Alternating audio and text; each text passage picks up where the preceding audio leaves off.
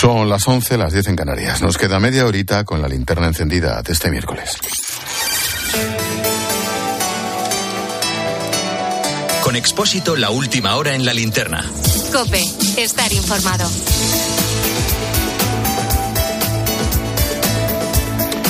Nos acercamos al primer aniversario del inicio de la guerra en Ucrania. Joe Biden ha vuelto a prometer hoy que Estados Unidos defenderá cada centímetro cuadrado del territorio OTAN. Lo ha dicho en Polonia poco antes de emprender el viaje de regreso a Washington tras su histórica visita a Kiev. En Estados Unidos ha arrancado esta noche una sesión especial de la Asamblea General de Naciones Unidas con un discurso de su secretario general Antonio Guterres. Después ha tomado la palabra el embajador ruso. ¿Qué han dicho? Juan Fierro, buenas noches. Buenas noches, Ángel. La Asamblea debate efectivamente un proyecto de resolución que subraya la necesidad de lograr lo antes posible una paz global justa y duradera en Ucrania, de conformidad con los principios de la Carta de Naciones Unidas. El texto de la resolución insiste en la integridad territorial de Ucrania y exige la retirada inmediata de las fuerzas rusas y pide un cese de hostilidades. Antonio Guterres, el secretario general de la ONU, señalaba en su intervención que esta invasión es una afrenta a nuestra conciencia colectiva y está poniendo dramáticas eh, consecuencias humanitarias y para los derechos humanos. War is not the solution. War is the problem. La guerra no es la solución, decía Guterres. La guerra es el problema. Para la embajadora estadounidense, la resolución puede servir para promover la paz y la estabilidad en Ucrania, mientras el ministro español de Exteriores, José Manuel Álvarez, afirmaba en una intervención que finalizaba hace apenas unos minutos que la guerra era ilegal y suponía una amenaza global y que Ucrania necesita una paz justa, amplia y duradera dentro de los principios de la Carta de Naciones Unidas. Gracias, Juan. Hoy España ha confirmado que enviaremos seis carros de combate Leopard a Ucrania, una aportación de la que presumirá Pedro Sánchez ante Zelensky en su inminente viaje a Kiev. Ricardo Rodríguez, buenas noches. Buenas noches. Pedro Sánchez prevé exhibir en persona ante Volodymyr Zelensky la solidaridad y el compromiso de España con Ucrania. El viaje llega cargado de simbolismo por el aniversario de la invasión rusa. Tiene además como valor añadido que España va a asumir la presidencia de turno de la Unión Europea en el segundo semestre sin existir, admiten a COPE desde la Moncloa, la perspectiva del final de la guerra este 2023. Durante su anterior visita a Kiev, en abril del año pasado, el presidente anunció un nuevo paquete de ayuda militar. En las últimas horas, Margarita Robles ha confirmado desde el Congreso el envío de media docena de carros de combate Leopard a principios de abril, sin descartar un aumento de esta contribución militar. La órbita socialista del gobierno es ya inmune al rechazo de Unidas Podemos a la aportación de un material ofensivo que forma parte del Frente Conjunto de los Aliados Europeos desde el inicio de la guerra. Este miércoles también hemos conocido que Vox va a registrar el lunes su moción de censura con Tamames como candidato. El Partido Popular dice que es una excentricidad política, mientras que el Partido Socialista cree que la moción va a servir para retratar las formas de hacer política de la derecha. Pachi López es el portavoz del PSOE en el Congreso y apunta también a Fijo. Ahora por fin vamos a conocer el plan oculto de la derecha en este país, no con Tamames a la cabeza, sino con el señor Feijóo a la cabeza. ¿Qué les une más allá de que quieren cargarse a Pedro Sánchez la Reserva Federal de Estados Unidos calcula que deberá seguir subiendo los tipos durante buena parte de 2023.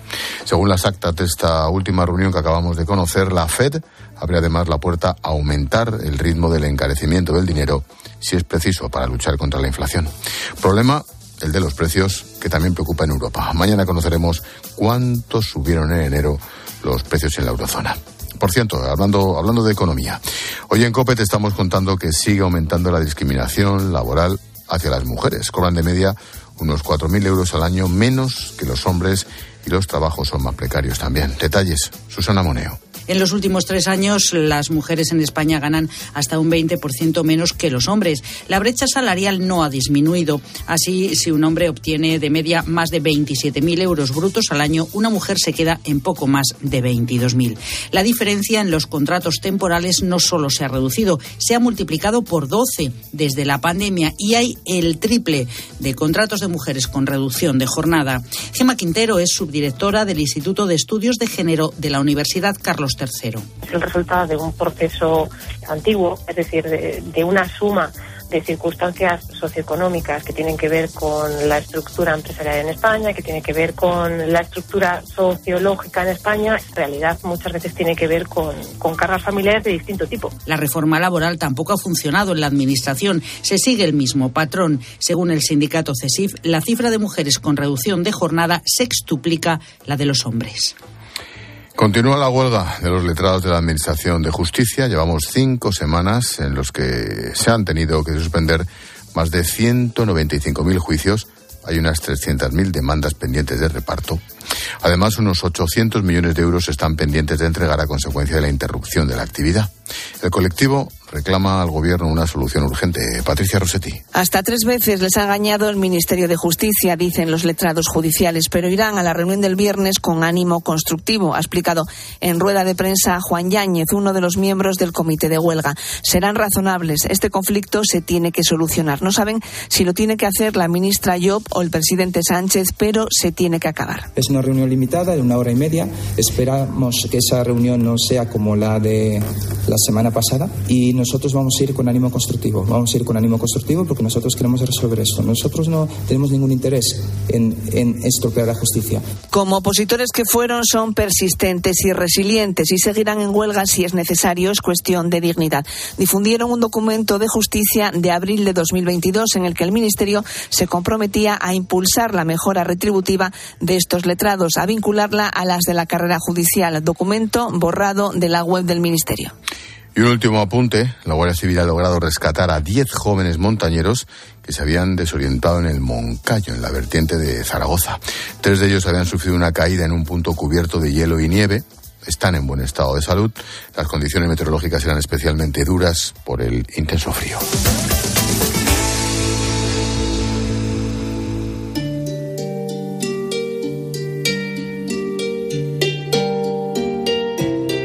Expósito. La linterna. Cope. Estar informado.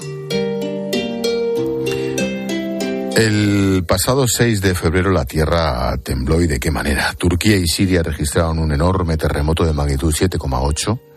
Luego vinieron otras réplicas fortísimas que provocaron una auténtica catástrofe que continúa. Hablamos de más de 40.000 muertos oficialmente, 115.000 heridos.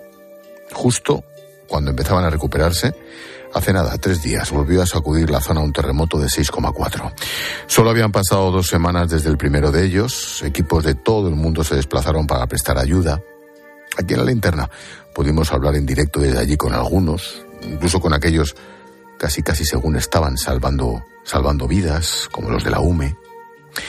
Hoy, hoy por COPE han entrevistado a una mujer, Elena Corral, matrona del Hospital de Granada, Así que ponemos el lazo a la linterna con Pilar García Muñiz, con nuestra historia bonita del día, que es quien ha entrevistado en Mediodía Cope a Elena. Hola Pilar, buenas noches.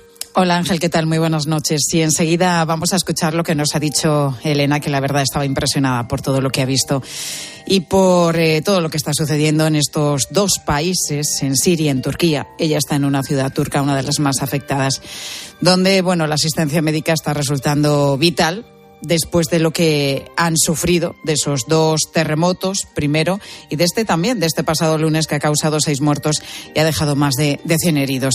En definitiva, que los seísmos están dejando un panorama desolador. Gracias a los equipos de emergencia y a los rescatistas también hemos podido ver la luz entre tanta penumbra pero 17 días después del primer temblor es ya prácticamente imposible encontrar vida bajo los escombros. De hecho, la maquinaria pesada está ya preparada para empezar a mover todos los edificios derruidos. La presión sanitaria, pues te puedes imaginar, es extrema y los hospitales de campaña instalados por varios países, entre ellos también España, están siendo de una gran ayuda. La verdad es que gracias a que son tiendas de arco inflable de alta presión, no tuvimos eh, ningún daño personal y rápidamente pudimos atender a todas las personas que vinieron, casi 80 en aproximadamente una hora o dos, a, a ser atendidas aquí a, a nuestro hospital. En la linterna hemos podido hablar con varios especialistas que se trasladaron a Turquía. Este fue el caso de Bomberos Unidos Sin Fronteras. Un equipo de profesionales voló hacia allá junto a sus perros para ayudar en el rescate. Luis Felipe Sánchez es el responsable del contingente y contaba cómo fueron esos días de rescate. Lo describe como algo contradictorio. Un poco de sensación contradictoria, eh, frustración y, e impotencia por el gran número de pérdidas de vidas humanas y también porque muchas personas han perdido eh, bienes materiales como sus casas o el trabajo. Después muy satisfecho y muy contento por el trabajo que hemos realizado todo el equipo. Eh, hemos ayudado a muchas personas en diferentes fases de, del trabajo que hemos desarrollado durante estos siete días. Los supervivientes se enfrentan desde hace muchos días a riesgos sanitarios, fracturas, heridas, infecciones.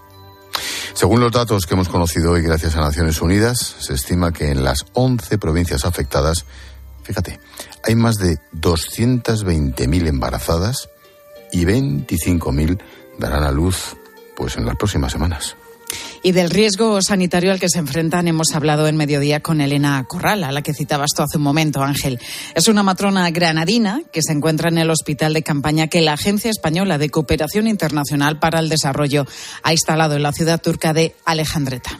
La verdad es que el escenario ha cambiado drásticamente desde la segunda el terremoto que ha tenido lugar en estos días. Ha habido un aumento de afluencia de, mm, pacientes enorme y muchísima, muchísima, muchísima gente con ataques de ansiedad y pánico. La población sigue aterrorizada.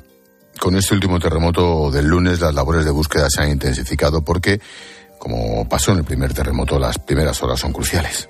Y me contaba Elena este mediodía un caso muy concreto. Hoy ha tratado a una mujer embarazada que hace unos días había sido rescatada de entre los escombros. Simplemente por escucharle el corazoncito del bebé, me ha dado un abrazo a la mujer llorando de agradecimiento y es que se, se te queda grabado, la verdad. Son momentos muy emotivos, se entremezclan con el miedo. Como decía Elena, este último terremoto lo ha cambiado todo y su trabajo pues es más intenso todavía. El problema es que con, la, con el segundo terremoto, el único hospital que quedaba así un poco en funcionamiento ha cerrado. Entonces estamos teniendo muchísima afluencia. Y precisamente en ese hospital de campaña en el que trabaja Elena junto a sus compañeros, pues están controlando también muchos casos de mujeres embarazadas que en breve van a dar a luz. Estamos teniendo muchísimos controles del embarazo ¿Mm? de mujeres cuya asistencia el control del embarazo ha sido interrumpida debido al tema de los terremotos. Aparte que debido al cierre de este hospital, muchos pacientes han, tenido que ser eh, dados de alta forzosamente porque el hospital no era seguro. Entonces, a nivel de controles del embarazo estamos teniendo una muchísimos. La vida siempre se abre paso. Una refugiada siria dio a luz en ese hospital de campaña junto a su pareja. Se trasladó a Turquía y aunque Elena es matrona y está acostumbrada a ayudar a la luz, ese también fue un caso especial. Especial porque estás hablando de una pareja que ha vivido ya de por sí una guerra, que son refugiados y que a eso se le añade ahora el hecho de que está, han tenido que vivir el, el miedo de un terremoto. Y luego además una pareja que está viviendo en una tienda de campaña con 15 personas más, entonces claro, la situación suya es dura. La experiencia de poder ayudar a esa mujer a traer a su bebé al mundo sí es especial. Pues sí, es especial, dice que es uno de los partos, pues eso, más especiales que ha atendido ayudar a una mujer a dar a luz en medio de un desastre natural como este. Pues me contaba Elena que es algo que, que no va a poder olvidar nunca. Normal. Elena Corral, una matrona del Hospital de Granada, que está en Turquía con la Agencia Española de Cooperación Internacional para el Desarrollo.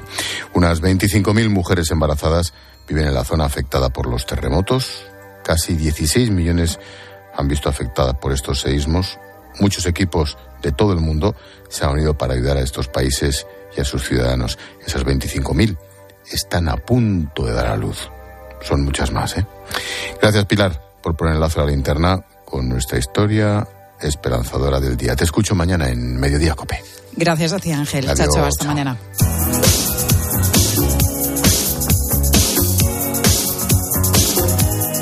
La posdata en la linterna la firma Juan Fernández Miranda. Agárrate, Ángel. En este mismo momento hay tres seres humanos atrapados en el espacio sideral.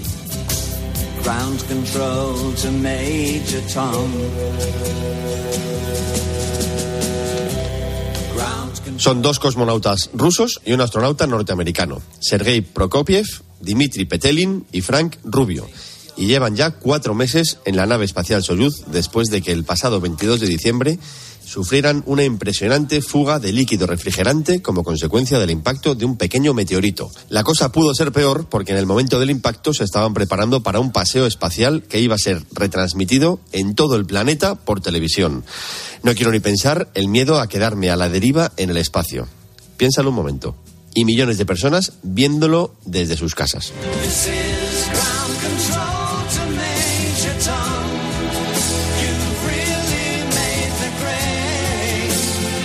La noticia hoy es que una nueva fuga en otra nave alargará la misión de la tripulación seis meses más, hasta septiembre, por lo que los buenos de Prokopiev, Petelin y Rubio permanecerán más de un año juntos en el espacio. Están las cosas en la Tierra como para tener a dos rusos y un americano en la misma habitación. Y yo no paro de imaginarme pasando todo un año ante la inmensidad pensando en Alien, en el planeta de los simios, en 2001 o en Gravity. ¿Y tú, Tron, viajarías al espacio a un riesgo de quedarte todo un año? Depende con quién. Ahí lo dejo. Ahí lo dejo.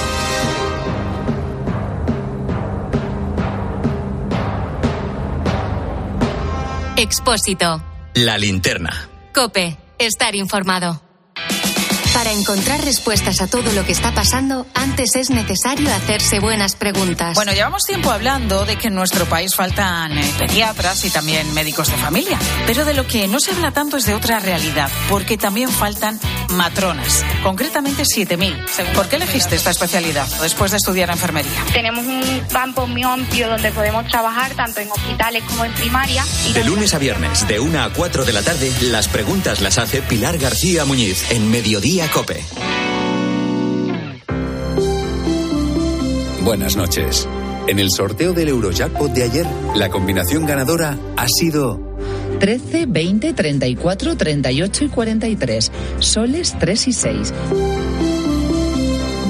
Recuerda, ahora con el Eurojackpot de la 11, todos los martes y viernes hay botes millonarios. Y ya sabes, a todos los que jugáis a la 11, bien jugado.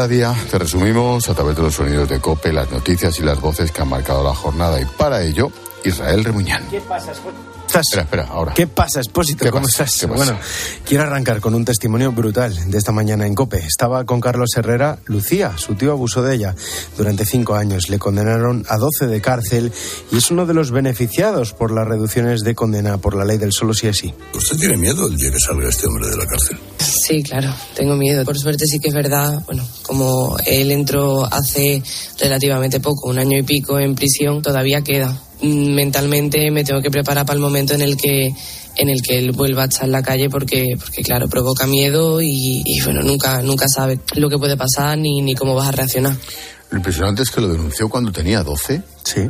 Y ahora tiene 21.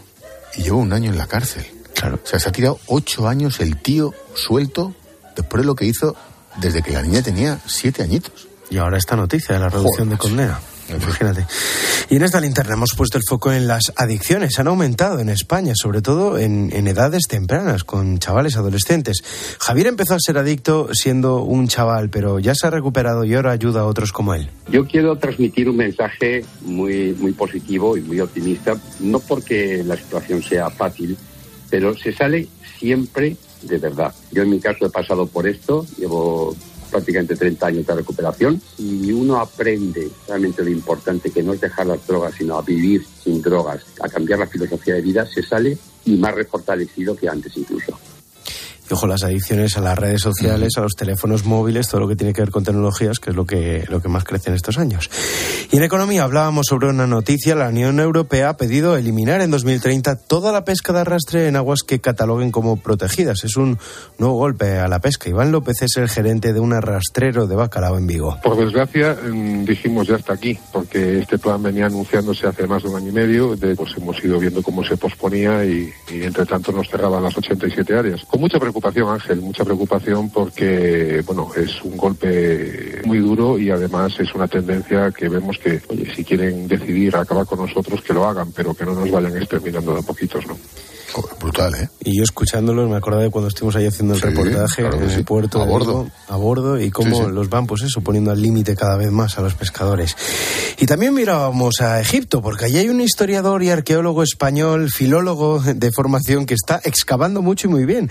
Se llama José Manuel Galán y está redescubriendo parte de la historia del antiguo Egipto. Estoy en Luxor, en la orilla occidental, en la necrópolis de la antigua Tebas. Como sabes bien, llevamos excavando 22 años ya, excavando cinco pozos funerarios de en torno al año 1600 antes de Cristo. Han resultado ser más complicados de lo que esperábamos, con cámaras más grandes y con más trabajo de lo que esperábamos. Y entonces hemos terminado de excavar dos pozos y hemos tenido que dejar a medias los otros tres, que el suspense se mantiene hasta el año que viene. Qué trabajo más bonito, ¿eh? Nosotros Ya ves, el nuestro que mola, pero el de, Sí, sí, el el proyecto Yeguti. Sí, y además están abiertas las tumbas para que la gente las pueda ir a visitar, ¿eh? Sí, si es a español. la- y en eso, Luxor, ¿eh? Eso es, es la antigua Tebas. Por cierto, en lo que no es una peli de Egipto, pero sí de un parece un duelo al sol propio de un western, es nuestra tertulia, sobre todo cuando aparece por aquí Julio César Herrero con sus preguntas. Hoy se tiroteó, vamos a decirlo así, en Duelo al sol. sí, duelo al sol, con Carmen Encinas. ¿Debió el gobierno re- eh, relevar del puesto a los máximos responsables políticos antes No, la duda es. ¿Quién lo ocultó? La duda es. Ahí, igual le voy a hacer un spoiler. ¿Vas a preguntar si esto se hubiera hecho. Es- voy a preguntar. Sí, Vale, pero perdón. hazle el spoiler, que No, sufra no, un no, poco. no. En lo de, lo- en lo de los técnicos que decía. ¿Cómo saber si la gravedad de una mala decisión se tiene que resolver con una dimisión o, o sencillamente con la corrección del error? Pues hombre, no sé. Pues, Que, bueno, eso tampoco pasa nada porque no se responde a una pregunta. Al- Sí, pues que es un poco. Claro. Sí, pero hazle el spoiler, que sufra un poco. Tampoco pasa nada porque no se responde a una pregunta. Y Julio que se la apunta, ¿eh? La que le hizo antes Carmelo. Tú, ¿Y tú qué cuál es tu papel? Claro, porque si esto es un al Claro, claro, la respuesta es yo qué sé. Es que era muy teórica la pregunta, hay que decirlo. Era, Era muy era- complicada, era sí. muy complicada la pregunta. Aunque los enfrentamientos no solo suceden en la tertulia expósito, también nos pegamos habitualmente en el programa por elegir el sonido musical. Y No, es una pelea absurda. sí, Se porque me, es- se me pregunta y punto. Claro, claro. ¿A mí o a Antonio con, Mora? Con tintes dictatoriales. Y Bueno, Antonio puede ser igual. la mano derecha del dictador, que tiene to- todavía más delito que el dictador. Bicefalia, vicepresidente. Desde ahora mismo es vicepresidente. Bueno, hoy solo te pusiste de acuerdo con Ecane en una visita que haremos próximamente a Sevilla. Y el sonido musical. Anda, yo pensé que ibas a poner Rosalía. No, no, es Marc Anthony. Marc Anthony. Esto es una dictadura. Algún día hablaremos. ¿De quién? Tuya. ¿Mía? Y del técnico Antonio también. Ah, amiga, esto es bicefalia. Esto va de los Grammy Latinos, ¿no? Es porque por primera vez la entrega de estos premios, los Grammy Latinos, se van a celebrar fuera de Estados Unidos. Será en noviembre en Sevilla. Y esto significa que vamos a ver a muchísimos artistas Sí, sí, sí, aquí en sí, España actuando. para allá que vamos. Sí, sí. Vámonos para Sevilla. Dedicado a Necane Igual es que no es una ya, dictadura. ya, simplemente. ya. Ah, yo que iba a decir, No. igual es que no es una dictadura. pues simplemente a unos le permiten algo y a otros no. No, sí lo es, punto. Bueno, por favor, eh, creo que es la oportunidad perfecta para que entrevistes a Rosalía en Sí, Sevilla cuando venga. Y en los deportes, resaca, y nunca mejor dicho, del partidazo del Real Madrid ayer en Anfield. Deportes en la linterna, Charlie Saez. Buenas tardes. ¿Qué tal, Ángel? Muy Pues buenas. pensé que no tenías voz, porque ayer te oía desde esta redacción, te oía gritar como un Aquí, poseso. aquí yo no estaba ayer. Habrá muchos otros Como que gritaran a favor o en contra, pero sí que es cierto que es un día Ángel de resaca En feliz contra, para los del Real Madrid. En contra, poco. Esto es lo que suena en deportes, siempre que juega el Madrid. Tan, ta, tan, ta, tan. Bueno, oye, el partidazo del Madrid ayer fue memorable, ¿eh? El- el Sobre todo 2-5 cómo empezó y cómo terminó. Las dos cosas Por fueron eso, Por eso, por eso, por eso. Bueno, y mientras llega el partidazo, mira, esto es una dictadura, ¿ves? No, no, no. La bicefalia funciona. Hoy lo está clavando. Fíjate, mientras llega Juanma Castaño el partidazo, otro ejemplo de la dictadura, que es que yo iba a poner a James Blunt Sí, hoy lo sé. y dice Me Antonio Mora... me lo ha preguntado a mí antes. Es, que es una bicefala, estáis en comunión perfecta. Estoy de acuerdo con él. Eh, vamos a pinchar a Mecano porque... Porque sí. ¿Por qué no? Porque ayer se nos olvidó felicitar a José María Cano, que Hombre, cumple 64 años. Felicidades. James, James Blunt, tío. James Blunt. James Blunt, el de Beautiful. You're beautiful, ¿eh?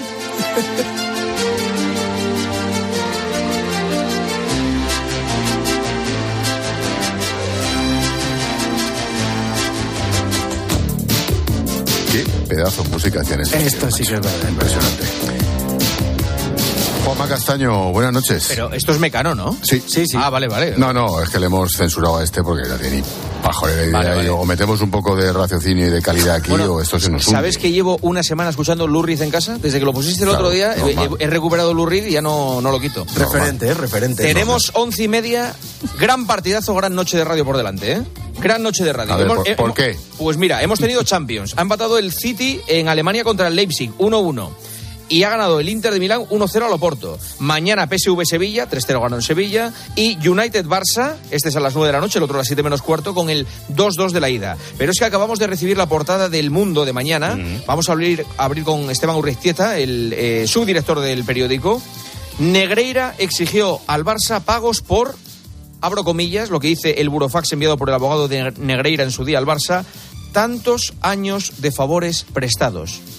Palabras literales, textuales, de ese segundo burofax del abogado de Negreira que habla en nombre del ex colegiado. Y en ese burofax queda claro que el trabajo era solo y en exclusiva para el Barça y que era un trabajo en contacto directo con los presidentes Rosell, Laporta y Bartomeu. Carambas. Yo, la pregunta, visto desde aquí, claro, viendo lo que pasa en la política, ¿lo pueden soportar? O sea, ¿el Laporta de turno es, podrá soportar es esto? la gran duda. ¿Qué explicación va a haber a esto y qué consecuencias jurídicas Claro, va a tener claro, esto? claro, claro. Y deportivas. Claro, claro. Bueno, pues efectivamente, programón, te escucho en tres minutos y medio. Hasta ahora. Hasta ahora, Juanma.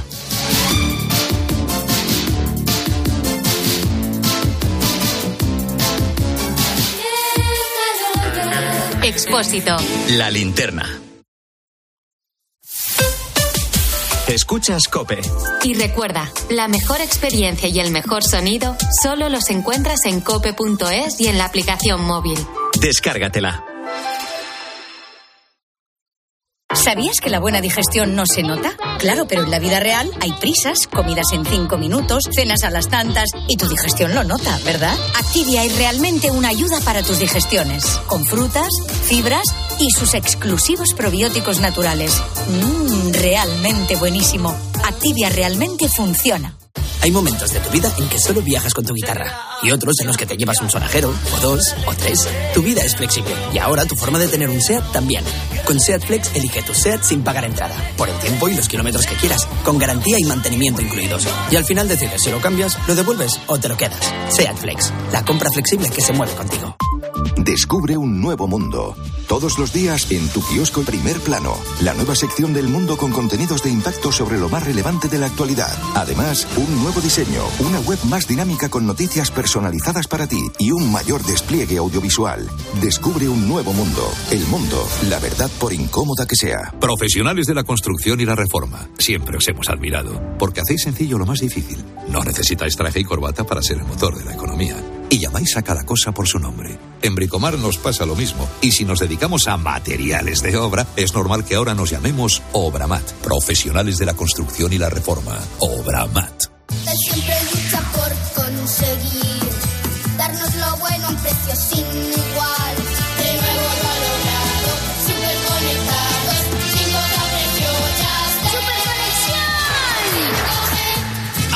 Yastel 5G al alcance de todos. Llama al 1510. Cuando una moto de 30 caballos va por la autopista suena así. Y cuando su dueño sabe que la tiene asegurada con línea directa duerme tranquilo y suena así. En la autopista, en la siesta. Autopista, siesta. Autosiesta. Con el seguro de moto de línea directa tienes asistencia en viaje desde el kilómetro cero y cobertura de casco, guantes y cazadora. Cámbiate y te bajamos el precio de tu seguro de moto sí o sí. Ven directo a lineadirecta.com o llama al 917-700-700. El valor de ser directo. Consulta condiciones. Dobla tu ahorro con Ocasión Plus. Hasta 6.000 euros de descuento en 7.000 coches. Y ahora con la mejor financiación del mercado. Al 6,90%. Somos imbatibles. Ocasión Plus. Ahora más cerca que nunca. Más de 60 centros a nivel nacional. Localiza tu centro más cercano en ocasiónplus.com. Abierto sábado y domingo.